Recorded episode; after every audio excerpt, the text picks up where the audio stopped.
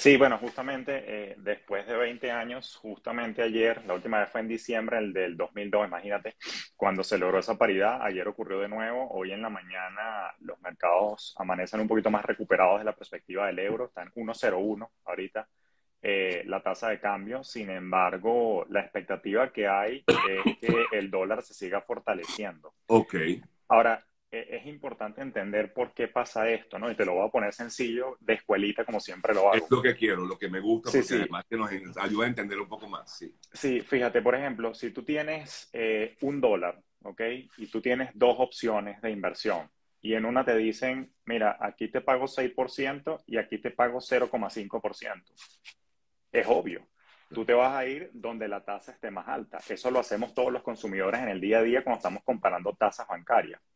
Lo que está ocurriendo en el mundo es que las tasas en los Estados Unidos están más altas. Y eso ocurre porque con la presión inflacionaria que ha habido a nivel mundial, el Banco Central en los Estados Unidos ha sido mucho más agresivo, subiendo el nivel general de sus tasas, precisamente para contener la inflación, que recordemos que en mayo cerró en 8.6. En Europa la inflación está más o menos en los mismos niveles.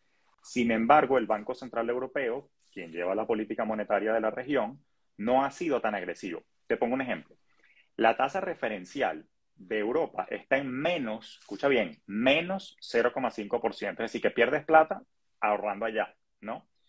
Y acá en los Estados Unidos ya está en un rango de 1.5 o 1.75. Entonces, cuando tú tienes una diferencial en las tasas en las economías, los flujos de capitales se van hacia donde la tasa está más alta.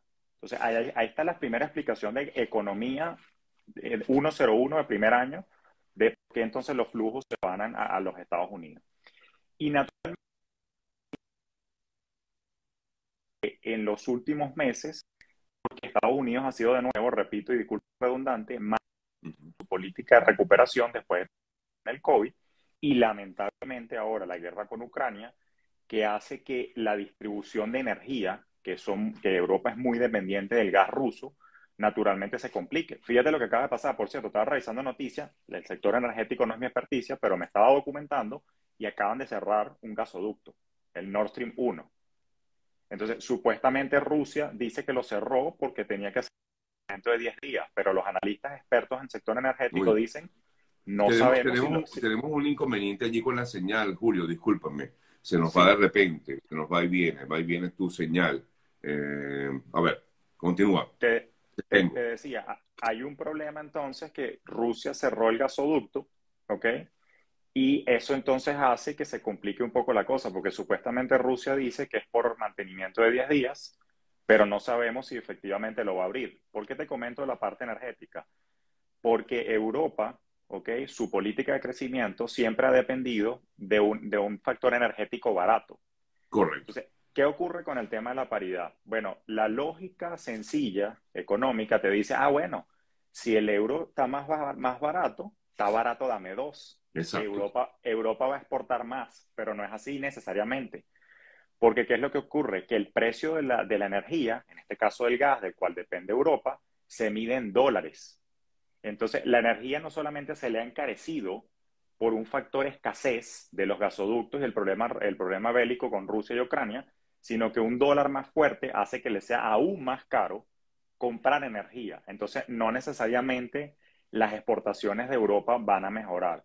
Y en el caso de los Estados Unidos, nos afecta, los que vivimos en Estados Unidos de alguna manera, porque se hace más caro para el mundo comprar productos americanos con un dólar más fuerte. Entonces, hay un juego económico complicado que esta paridad no es tan celebrable. Ya.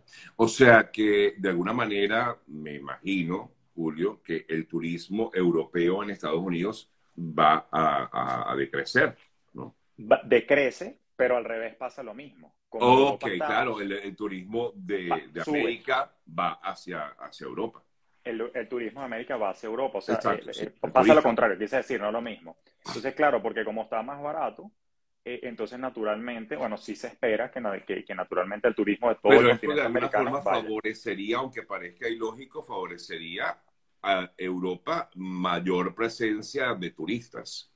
100%. Claro, claro. que, claro que favorece. Lo que te quiero tratar de dejar como mensaje es que el sector turismo, no, ese incremento en el sector turismo no alivia el problema de la exportación de todo, todo lo demás que ocurre en el sector industrial. Entonces sí favorece, pero no suaviza el impacto que estoy teniendo allá, razón por la cual la economía entonces en Europa puede contraerse mucho más. Claro, no es lo suficientemente fuerte eh, o digamos eh, eh, masivo, por llamarlo de alguna manera, el, ese turismo como para representar un cambio real sustantivo en la crisis, ¿no? Y te sumo una perlita porque, porque te acabo de escuchar hablar de Conviasa. Las noticias que estoy viendo es que las aerolíneas europeas están empezando a considerar la idea de cancelar y dejar de vender vuelos a Europa. ¿Por qué? Porque tenemos un problema de que no hay trabajadores suficientes. Acaban de colapsar los aeropuertos desde el fin de semana del 4 de julio en Europa, que no saben cómo recibir tanta gente, no tienen suficiente personal. Entonces lo que te quiero decir es que también hay como una tormenta extraña donde hay problemas en múltiples industrias que al final del día la teoría básica económica no está aplicando porque, bueno, está explotando mini crisis en distintos sectores. Y de hecho, veía ayer información de España, donde ayer el presidente español eh, anunció un impuesto al beneficio de las eléctricas, es decir, que también pues cada nación como tal de Europa está viviendo su propio problema económico, Alemania lo está haciendo, eh, bueno, lo están haciendo, o sea, lo están viviendo todas las naciones, ¿no? Sí, totalmente. E, el detalle es que aún cuando hay un Banco Central Europeo que dictamina la política monetaria, todavía la parte de recaudación de fondos, léase la política fiscal, depende también de cada uno de los países. Entonces, hay algunos que están siendo un poco más proactivos, otros como Italia están un poco más rezagados, entonces también se crean unos imbalances en cómo resolver las situaciones locales dentro de los 19 principales países con los que opera ahorita el euro, eh, que complica un poco la, toda esta situación. Son múltiples jugadores en un solo sitio.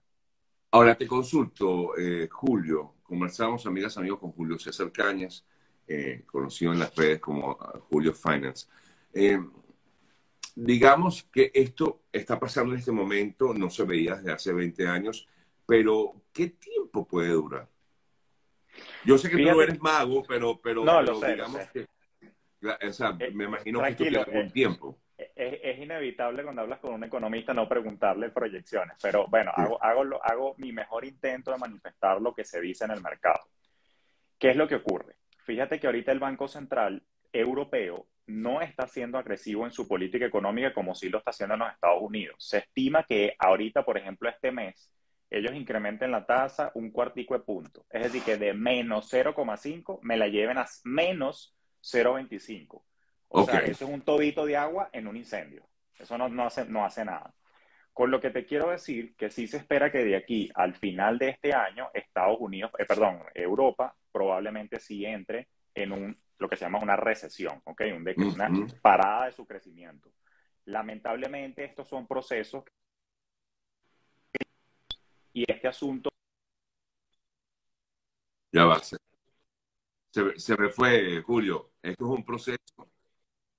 discúlpame discúlpame, se me fue cuando empezaste a comentar ajá, un proceso.